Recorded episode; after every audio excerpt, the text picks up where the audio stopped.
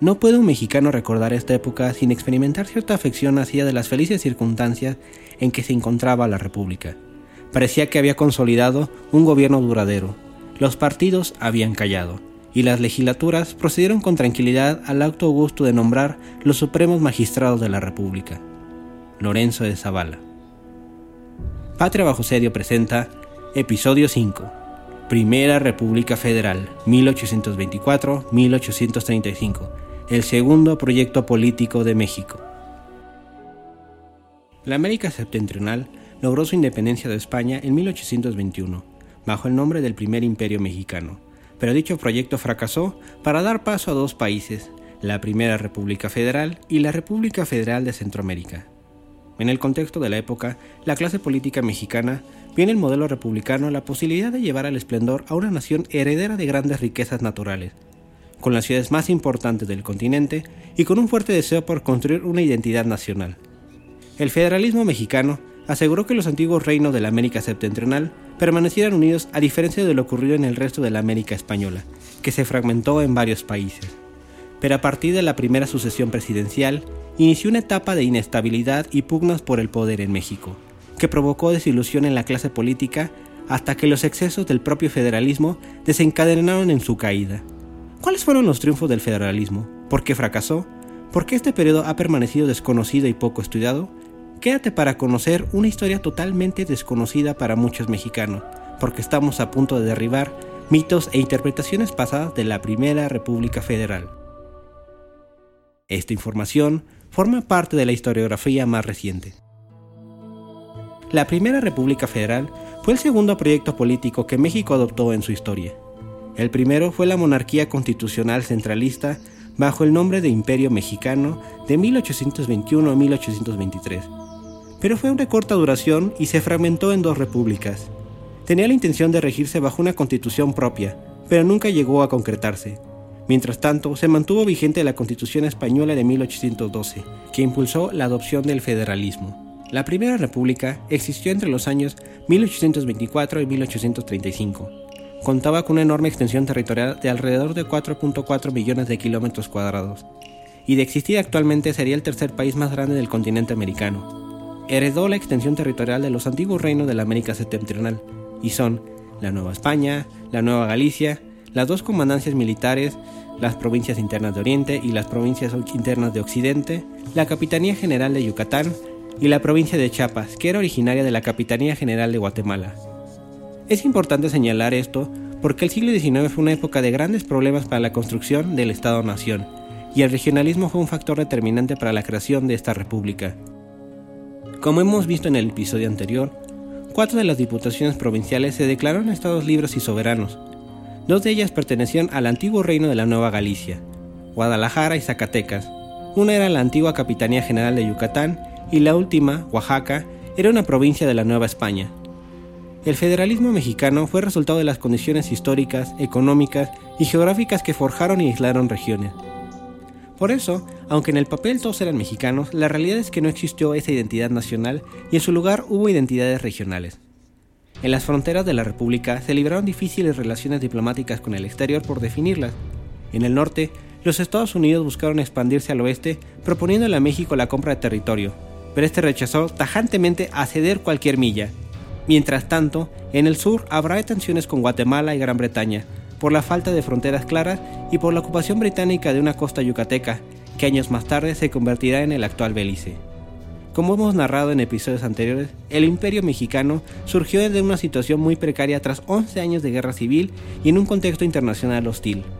La guerra civil, las hambrunas, la delincuencia y las enfermedades afectaron a una sexta parte de la población y detuvo su crecimiento. España, la Santa Sede y la Santa Alianza se negaron a reconocer la independencia de México, lo que implicó la amenaza de una invasión.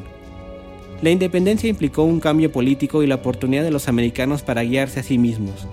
Pero no hubo ninguna revolución social, y algunas estructuras virreinales perduraron, por lo que el resto de la población siguió padeciendo de pobreza, hambrunas, desigualdad, delincuencia y choque con tribus nómadas indígenas, despojo de tierra y una falta de Estado de Derecho. Además, contamos la serie de hechos que marcó al imperio, como la rebelión de Veracruz y que el coronel José Antonio de Chavarri fue enviado a sofocarla, pero sorpresivamente cambió de parecer. El plan de Casamata, lanzado por los militares masones, desencadenó en la caída del imperio y en la desarticulación del gobierno nacional con las diputaciones provinciales que exigían un nuevo Congreso y que cuatro de ellas, Guadalajara, Zacatecas, Oaxaca y Yucatán, se pronunciaron en favor de una república federal. Esto influyó en las labores del segundo Congreso Constituyente, donde la mayoría de los diputados se inclinó por el federalismo frente a una minoría centralista. Fueron dos meses arduos de debate sobre el destino de México y dónde debía estar la soberanía. La comisión encargada de la Constitución fue dirigida por el padre Miguel Ramos Arispe, hábil político que lideró a los federalistas y cuyas ideas triunfaron en los debates. Es importante destacar a Ramos Arispe frente a otras personalidades que hubo en ese Congreso, porque algunos historiadores le atribuyen el logro de la autonomía regional con las diputaciones provinciales de la Constitución de Cádiz de 1812, en la que él fue partícipe en su redacción. La creación de las diputaciones provinciales y los ayuntamientos constitucionales, instituciones novedosas que abrieron la puerta a la participación de la vida pública a nuevos actores, como lo señala la doctora Nettie Lee Benson, fue uno de los procesos históricos que dio origen al federalismo. El acta constitutiva de la federación quedó aprobada el 31 de enero de 1824, en que declaraba la existencia de la Primera República, y en los meses siguientes se debatieron los pormenores de la Constitución. Se ha dicho erróneamente que el federalismo mexicano fue una mala copia de los Estados Unidos de América y por tratarse de un modelo ajeno a las costumbres y tradiciones mexicanas fue la razón del fracaso. En el libro Práctica y fracaso del primer federalismo mexicano, la doctora Josefina Soraya Vázquez indica algunos factores. La compleja historia mexicana se derivó del enorme territorio cuya orografía y carencia de ríos navegables dificultó las comunicaciones, generando regiones aisladas pobladas por diferentes etnias y grupos españoles que se arriesgaron, lo que consolidó un regionalismo en que surgieron élites provinciales y diversos procesos que la guerra de independencia agudizaría. No cabe duda que la corona española intentó centralizar la administración, en especial bajo la dinastía borbona y el interregno liberal, pero sus intentos chocaron con la distancia y la compleja legislación. El doctor Eric Van Young descubrió las razones por las que las élites provinciales se pronunciaron por este modelo político. El federalismo se convirtió en la ideología del momento, entre los liberales después de la independencia. Tenía como objetivo reducir la atracción gravitacional y las políticas depredadoras del gobierno central, en lugar de fortalecer las relaciones horizontales entre los estados. Fue el regionalismo lo que hizo que el federalismo mexicano fuera mucho más radical que el norteamericano. Ejemplo de esto fue que el gobierno nacional se lo debilitó mediante la privación fiscal sobre los ciudadanos, y se le hizo dependiente de una aportación que le harían los estados en función de su población y riqueza, llamado contingente. Pero muy pocos de ellos van a cumplir. Al gobierno nacional se le dio la responsabilidad sobre la deuda pública, la defensa externa y el orden interior, mientras sus ingresos eran las aduanas y algunas menudencias. La aduana más rica se hallaba en la región geopolítica más importante del país, Veracruz, y era vital mantener su control para que sobreviviera el gobierno nacional, por otro lado, el aumento del contrabando le dio un duro golpe a las arcas nacionales y al de por sí debilitado gobierno nacional. La Constitución de 1824 reconoció la doble soberanía, la federal y la estatal. En la práctica, algunas regiones vivieron en total autonomía del país, y su negación a obedecer al gobierno nacional fue lo que condenó a la Primera República. Por si fuera poco, todo lo que no quedó especificado en la Carta Magna se dio por hecho que esos asuntos quedaban en manos de los estados. Otro aspecto problemático fue que no hubo equilibrio entre los tres poderes, el ejecutivo, el legislativo y el judicial. En el poder ejecutivo, el presidente quedó limitado porque se temía que actuara como un tirano. Solamente les fue posible a algunos presidentes gobernar usando facultades extraordinarias. El poder judicial, la Corte Suprema de Justicia, no contaba con los medios para el control de la constitucionalidad como actualmente los tiene. Finalmente, el poder legislativo era el dominante y así lo fue durante los subsecuentes proyectos políticos. El Congreso, además de legislar, también quería gobernar y mantuvo fuertes disputas con el presidente en turno. Además, el Congreso fue la única institución encargada de vigilar la constitucionalidad, pero terminó por contribuir al desorden y a la ilegalidad, como a lo largo de esta temporada veremos. El doctor Reinaldo Sordo Cedeño explicó los seis factores que contribuyeron a este rápido deterioro. 1 las dificultades de la puesta en marcha de las nuevas instituciones. 2. Las diferentes interpretaciones del federalismo en México, que iban desde el confederalismo a un federalismo de nombre. 3. La inexperiencia de los actores políticos. 4. La actuación poco favorable que ponía al país a la defensiva. 5. Las finanzas públicas en bancarrota, agravada por varias medidas legislativas en beneficio de los estados. Y 6. Un faccionalismo al rojo vivo en toda la República y entre los grupos del ejército, la iglesia, el gobierno y las profesiones liberales. La Primera República Federal era un estado confesional, porque la región católica era la única tolerada y permitida. Además, era una sociedad estamental, lo que quiere decir que había grupos sociales con fueros y privilegios como la iglesia y el ejército. Ambos aspectos son herencia española, y a lo largo del siglo XIX habrá fuertes discusiones entre los distintos grupos políticos sobre su permanencia. En la esfera estatal hubo conflictos entre los estados y sus ayuntamientos. La creación de los ayuntamientos, herencia de la Constitución de Cádiz, reemplazó a la antigua administración de la República de Indios y de Españoles, que en la práctica representó la pérdida de privilegios y de autonomía de los pueblos indígenas, el despojo de su tierra y una larga lucha contra el nuevo orden. Los estados buscaron disminuir la presencia de los ayuntamientos al cambiar el requisito de contar con mil habitantes a 3.000 o incluso 5.000 habitantes. La cadena de mando en la esfera estatal generó muchos conflictos y era la siguiente. Los gobernadores, los jefes políticos y los ayuntamientos. Años más tarde, Benito Juárez criticó el papel de las jefaturas políticas y le restó poder a los estados. Las Fuerzas Armadas de la Primera República estaban compuestas por el Ejército Federal y las milicias cívicas. Las Fuerzas Armadas ocupaban el mayor gasto por temor de la invasión de España y la Santa Alianza. Las milicias cívicas eran brazos del ejército en los estados que se convirtieron en un elemento de fricción con el gobierno nacional debido a que se les acusó de interferir en la política local. Los estados mantuvieron a las milicias cívicas que fueron interpretadas como garantía del ejercicio de la soberanía estatal. Esto jugó un papel decisivo en los eventos de la Revolución Olvidada de 1832. El 4 de octubre se promulgó la Constitución de 1824 en un ambiente lleno de entusiasmo y felices augurios. Entre los tres grandes éxitos que podemos destacar de la Primera República fue mantener la unión de la antigua América septentrional a diferencia de lo ocurrido en Centroamérica, por ejemplo, que se fragmentó en diversos países. El segundo éxito fue obtener el reconocimiento de Gran Bretaña en 1825 y conseguir un préstamo que permitió la supervivencia del gobierno de Guadalupe Victoria en medio de un país en bancarrota y descapitalizado. También fue en ese mismo año cuando se logró la expulsión definitiva de las tropas españolas en San Juan de Ulúa y detener el intento de reconquista en 1829. Debido a la negativa de España junto a algunas potencias europeas de reconocer la independencia de México, Gran Bretaña aprovechó la oportunidad que tanto esperó desde hace mucho tiempo para expandir su poderío económico en los antiguos dominios españoles. Los Estados Unidos harán lo propio y disputarán con los británicos por el dominio del mercado mexicano, llegando ambos países a tener agentes diplomáticos que intervinieron en la política mexicana. Para el caso de los norteamericanos, sus dos primeros ministros plenipotenciarios fueron declarados personas non grata y expulsados del país por promover intrigas.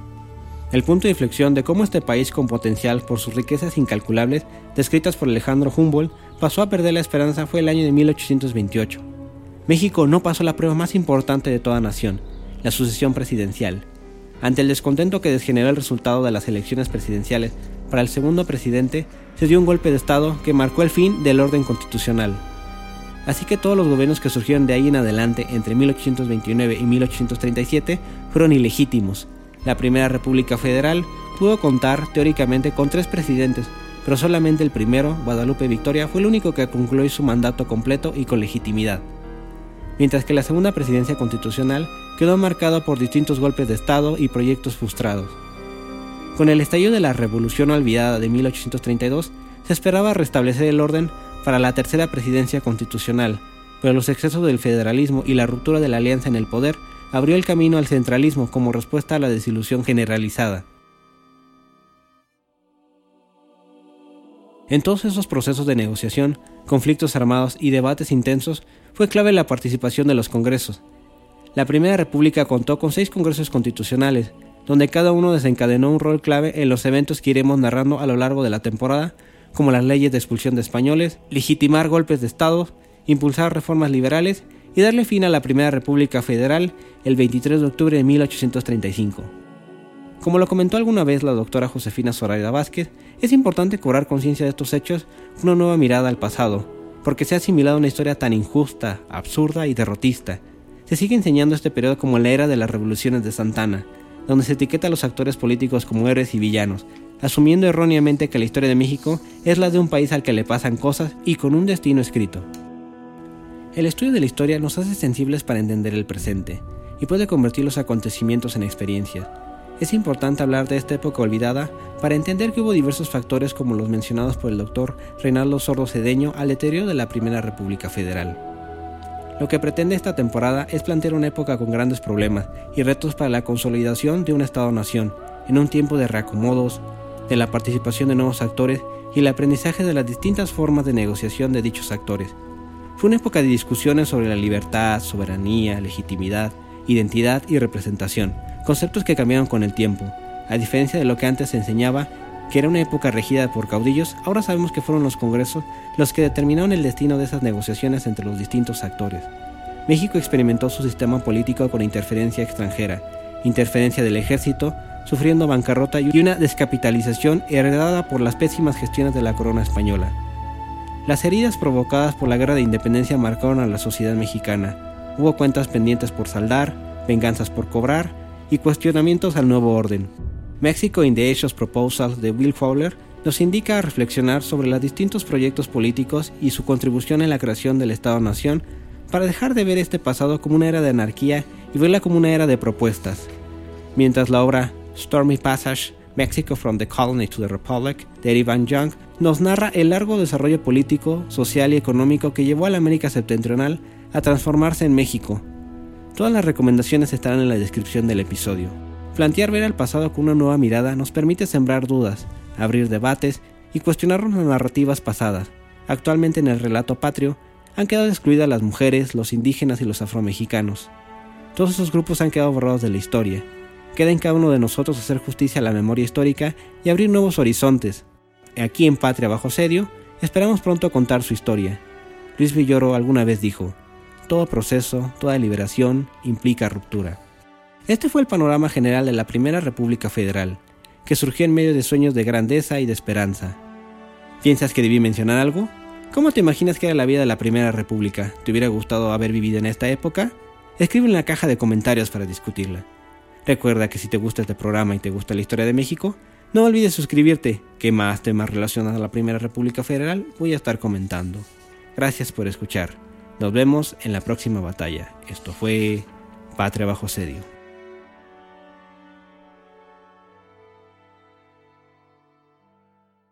contenido extra del episodio. Muchas gracias por llegar hasta aquí. Quiero dar un enorme agradecimiento a los Patreon de este mes, que es mi amigo José Antonio y mi papá, que han creído en este proyecto y gracias a sus aportaciones podemos continuar dando más episodios. La anécdota del día de hoy es sobre Guadalupe Victoria y el reconocimiento que tuvo con Gran Bretaña.